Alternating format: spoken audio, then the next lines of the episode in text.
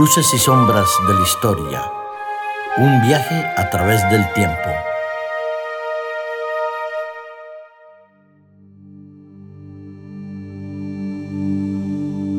Entre más densa sea la oscuridad, más brillará la pequeña luz en medio del firmamento. Nosotros queremos ser esa pequeña luz en el firmamento oscuro y denso de la historia un placer saludarte, mi querido amigo Darío. Un placer, Aitor. Un placer también para mí saludaros a vosotros dos eh, y pedir disculpas a nuestros oyentes porque tengo la voz tomada. Espero que nuestros oyentes me puedan escuchar y comprender bien. Quiero decirle a nuestros queridos amigos que nos escucháis, ya sea por los diferentes medios, que tenéis un canal en el cual podéis comunicaros directamente con nosotros el WhatsApp del programa que es el 644-348-432 o a través de nuestro correo electrónico que lo tenemos a vuestra disposición. Podéis escribirnos, podéis eh, mandarnos un WhatsApp, sugerencias, preguntas y, ¿por qué no?, opiniones también. Nosotros creemos en la libertad, en la libertad de conciencia, en la libertad de pensamiento y en la libertad para decidir y elegir. Y gracias al personaje que vamos a abordar hoy, Existe en Europa un programa de estudios que permite que a los estudiantes de diferentes nacionalidades de todos los países que forman el espacio económico europeo, que puedan también los suizos y los turcos, como también muchos otros de otras latitudes, fusionarse en un intercambio cultural y de formación, haciendo que la cultura y el pensamiento progrese y al mismo tiempo avance la ciencia, el conocimiento y las humanidades. Nosotros abordaremos la historia de quien dio título a este programa. Hablamos de las becas o el programa Erasmus en la Unión Europea. ¿Me quieres decir un poquito por qué Erasmus? ¿Quién fue ese señor, ese personaje en la historia? Bueno, pues eh, Erasmo de Rotterdam, como muy bien dices, eh, forma un un punto y aparte en cuanto a la historia del pensamiento dentro de la humanidad. Y la verdad es que fue un hombre que vivió a caballo entre el siglo XV y el siglo XVI. Nació en Rotterdam y pues muere en Basilea, Suiza, digamos que está dentro de la órbita de Centro Europa y dentro de su pensamiento pues establece un antes y un después en lo que sería la historia de la humanidad. Yo creo que Erasmo de Rotterdam fue un personaje avanzado en tres, cuatro, cinco siglos a su época, porque los pensamientos y la forma de reflexión de él, de desarrollar el pensamiento, es lo que hoy en día nosotros queremos eh, formar y cultivar en nuestra juventud sobre todo. Sin duda, además vivió en una época muy, muy crítica también de, lo que sería la historia de la humanidad, que es, que es el siglo XVI. Eh, a finales del siglo XV nace la imprenta, eh, en el siglo, a principios del siglo XVI nace el protestantismo, eh, está todo lo que sería el renacimiento, ese renacer de la cultura clásica, pero también del arte y de la ciencia. Es decir, vive en un momento clave de la historia en el cual su legado, el que nos llega a nosotros es un legado en el cual pues nos sentimos un poquito mejor y un poquito más seres humanos. Fíjate, el desarrollo de Erasmo de Rotterdam en su pensamiento y en su filosofía de vida es extraordinaria y se ve a través de las diferentes ocupaciones que él tuvo. Sacerdote, filósofo, teólogo, escritor, un profesor, en fin, él abarcó todas las áreas del conocimiento y de las relaciones humanas. Sí, y como fruto de eso nos dejó una serie de, pensamientos y una serie de escritos que la verdad nos hacen, nos hacen cambiar de forma de ver el mundo. ¿Qué es, es a lo que me refiero? Verás, eh, antes de Erasmo de Rotterdam teníamos la Edad Media y teníamos eh, lo que sería el mundo antes del descubrimiento de América. Después del descubrimiento de América, después de la invención de la imprenta, después de, muchas cosas que nos dio el Renacimiento en cuanto a ciencia y en cuanto, y en cuanto a arte, Erasmo de, Rotterdam es el primer ser humano eh, en la historia de la humanidad que se da cuenta de que el centro de todo es el hombre, el ser humano en sí, que nosotros podemos percibir la realidad de una forma o de otra dependiendo siempre de nuestro punto de vista. Eh, además de ser un pensamiento quizás un poco subjetivo, el ser humano centro de todo, no deja de ser efectivamente positivo que el hombre tome conciencia de la capacidad que él tiene para interactuar con el mundo que lo rodea y ser capaz de modificarlo, no simplemente continuar a sufrir, digamos, los pensamientos o acciones que se vienen acometiendo durante toda la vida. En la Edad Media se tenía una idea de, un Dios lejano y castigador. Erasmo de Rotterdam nos acerca un poquito a la figura de Dios, eh, sobre todo fijándose en la figura de Cristo como ser humano, y la verdad es que nos hace comprender un poquito mejor la religión y nos hace abrir la mente a, una, a, una, a un pensamiento en el cual el centro de todo, de nuevo es el hombre, pero no el hombre alejado de Dios, sino con un Dios cercano. Esto rompe, esto rompe todas las estructuras de pensamiento que había hasta ese momento. Yo recuerdo que los debates que tiene Erasmo de Rotterdam con sus contemporáneos con respecto a ese posicionamiento del creyente con respecto a Dios, él dice que él se oponía era a las autoridades o a los abusos de las autoridades eclesiásticas, no tanto como a la religión en sí puesto que él consideraba que el valor ético y el valor del ser humano eh, fundamentado en la religión, con una relación correcta con Cristo, podía darle un sentido al hombre muy especial. Y además, ese sentido especial que se, que se le da al hombre, que el hombre busca como centro de, de ese universo, nos hace mejores. Es decir, eh, no es un egoísmo malentendido, sino que es, que es una, una cuestión de centrarnos en nosotros mismos para poder ayudar mejor a los demás, para ser más felices, para llevar eh, organización y orden hacia un mundo que está en el, sumido en el caos. Bueno, eh, ese pensamiento del Erasmo de Rotterdam, creo que nosotros hoy en día podemos comprenderlo si tenemos acceso a sus obras o a algunas de sus publicaciones, que son las que permiten comprender qué era lo que él se proponía y qué esperaba que el ser humano llegara a alcanzar.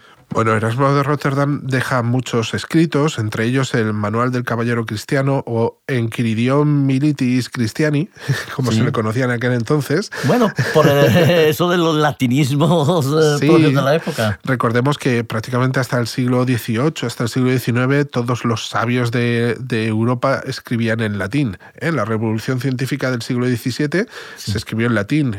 Isaac Newton escribió en latín. ¿vale? Entonces, casi todos sus escritos o los escritos que nos llegan a nosotros eh, están en principio en latín, eh, igual que los Adagia. Vale. Ahora, eh, esa obra que tú estás mencionando tenía quizás algunas ideas básicas de lo que debía ser el hombre libre en realidad. Sí, sobre todo un rechazo a las formas externas de culto y por lo tanto de las imágenes y una exaltación del juicio propio, del juicio individual sobre el de la mayoría. Es decir, de nuevo vemos que el cristiano como ser individual merece la pena vivir, merece la pena compartir, merece la pena eh, eh, hacer de la sociedad una sociedad mejor. Bueno, entonces el hombre tiene la capacidad de hacer una sociedad mejor y él en su pensamiento se basa mucho, por ejemplo, en esa obra que conocemos nosotros, Los Adagios, que es una recopilación de todos los dichos y proverbios antiguos que también lo va actualizando a medida durante toda su vida. Sí, nosotros tenemos, gracias a, Erasmo de Rotterdam, un montón de, de refranes y moralejas de esas tradiciones antiguas de Grecia y Roma. Recordemos que él es un hombre del Renacimiento también, y la verdad es que trabajó en esos adagios durante un gran periodo de su vida y pues llegó a contener eh, entre 3.400 y 4.500 en el momento de su muerte. ¿eh? Adagios que podemos ser, eh, podemos reconocer como refranes, historias, moralejas, algunas fábulas, ¿eh? y la verdad es que el libro se vendió con mucho éxito y llegó a contar con más de 60 ediciones ya en su tiempo. 60 ediciones por un libro que simplemente recopilaba el pensamiento y, como tú dices, los refranes antiguos, pero que le daba un valor eh, increíble que nosotros hoy en día seguimos aplicando muchos de esos refranes. Más vale prevenir que curar y otros tantos que nosotros conocemos ahí. Hay otra obra de Erasmus de Rotterdam que yo me acuerdo cuando la leí, hacía esa especie de contrapeso entre la sabiduría y la necedad del ser humano el famoso libro Elogio a la locura.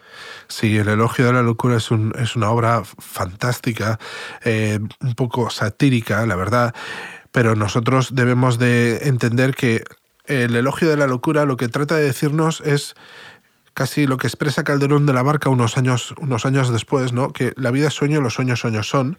¿eh? es, es, decir, que, que la vida, la vida en sí es una locura y debemos de admitir tanto los, los baches como los éxitos, eh, tanto los bajones como, como los, los subidones que podemos tener en nuestra vida, ¿eh?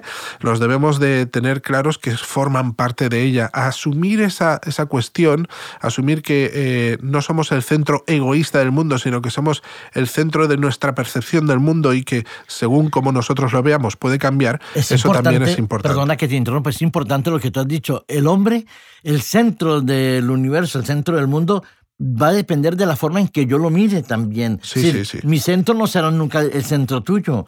Exacto. Y, esa, esa, riqueza de, visiones que cada uno podemos tener, la podemos juntar, armonizar y hacer que todos convivamos un poquito mejor, un poquito más, eh, por así decirlo, alegres o en armonía que es en principio lo que buscaba Erasmo de Rotterdam. Eh, en ese libro yo sé que hay una, una crítica eh, fundamental sobre las supersticiones eh, las prácticas religiosas que se vienen, prácticas piadosas que forman parte de una tradición religiosa que no tenían una lógica o un sentido en su comprensión de lo que era el cristianismo. Sí, eh, Erasmo había regresado hacía poco de Roma profundamente decepcionado y donde se había lamentado, la verdad es que de la evolución que veía en la curia romana. Eh, por eso poco a poco la locura toma la voz de Erasmo y en esa locura él no entiende muchas cosas que hay dentro de esa superstición o de, de esas prácticas piadosas que él vio en la iglesia de Roma y que consideraba en muchos casos corruptas. Él dice que el ser humano es más feliz en su necedad que tratando de llegar a encontrar la verdad y la realización de la persona. Bueno, eso es una verdad absoluta. Yo siempre he dicho que la ignorancia vivo feliz. Yo creo que de eso, eh, con el perdón de los amigos oyentes y de los que se ocupan de la política, muchas veces parece ser así. Que, sí. Que entre más necias sean las propuestas de los políticos, más adeptos parece que tienen en algunos momentos. Sí, nuestros oyentes lo, tienen en cuenta y piensan en, sus tiempos que han tenido, eh, seguramente cuando no sabían nada de algo muy concreto eran felices.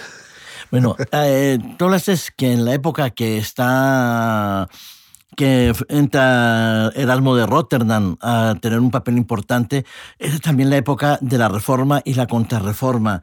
¿En qué medida mm, Erasmo de Rotterdam, si es que tuvo algún contacto con Martín Lutero y cómo se vivió esa relación eh, entre el pensamiento de Erasmo de Rotterdam y el pensamiento de la reforma? Bueno, pues muchos historiadores son de la tendencia de que eh, Martín Lutero no hubiera podido llegar a sus conclusiones sin el pensamiento de Erasmo de Rotterdam. Y la verdad es que eh, durante muchos años, eh, tanto los reformistas de la reforma protestante como los contrarreformistas se intentaron adueñar del pensamiento de Erasmo de Rotterdam. La verdad es que sí. Y eso le produjo, yo sé que a Erasmo de Rotterdam, eh, una serie de conflictos, porque en un principio él entendía que la reforma procuraba que el pensamiento del, hombre pudiera madurar, pudiera crecer, pudiera convertirlo en una persona responsable, y la utilización que hicieron de él en algunos reformistas. Entonces, tenía una pugna entre el pensamiento de la reforma y el pensamiento de Erasmo de Rotterdam que le hicieron eh, una cierta tensión como romper con la reforma. Y sin embargo, influyó muchísimo en la reforma. Sí, desde luego que sí, en sus orígenes influyó muchísimo. Simplemente eh, una pequeña anécdota para ilustrar esta cuestión. Cuando, ya sabéis que yo no, no puedo explicar la historia si no la traigo al presente, ¿vale? Entonces, cuando nosotros eh, tenemos la oportunidad de formarnos en, en alguna cuestión y tenemos un buen profesor que nos ilustra, en teoría nosotros tendemos a imitar o a, o a seguir los escritos como discípulos de ese profesor y de ese gran maestro. Eso es lo normal en la naturaleza humana. ¿vale? Pero lo que propone Erasmo, que, que, eso es lo que empieza a romper con todo lo que había anteriormente y a recuperar la tradición griega, es que, eh, lo que lo que dice el profesor o el maestro y que le gusta tanto a los alumnos y que los convence y que esos alumnos llegan a ser sus discípulos, es que lo necesario y lo vital es que los discípulos superen al maestro. Y eso, eso es un cambio que la verdad no termina de ser eh, recogido bien por toda la, filosofía o por toda la teología que rodea a Erasmo de Rotterdam.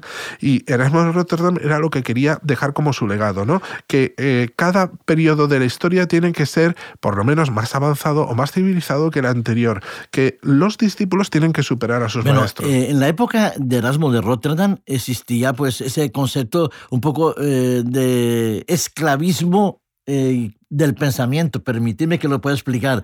Eh, las personas tenían que seguir al pensador o la escolástica que existía en aquel momento. Gerardo de Rotterdam dice, no, la práctica de la verdadera religión debe ser iluminada por el pensamiento y por la reflexión, capaz de superar lo que se ha fijado como doctrina, como tradición. Por eso él se oponía tanto a la vida espiritual eh, fijada y preestablecida con anterioridad. Se salía de todos los cauces, aun a riesgo de ser eh, nombrado herético o hereje, y, la verdad es que eso ayuda a comprender mucho mejor el tema de la reforma protestante e incluso luego la reforma del pensamiento dentro de, de las religiones protestantes de la unión personal del hombre con Dios o de la relación personal, el ministerio personal que cada uno de nosotros podemos llevar eh, si llevamos el Evangelio dentro. Yo creo que la gran aportación de Erasmo de Rotterdam a la reforma y a nuestro pensamiento hoy en día es que eh,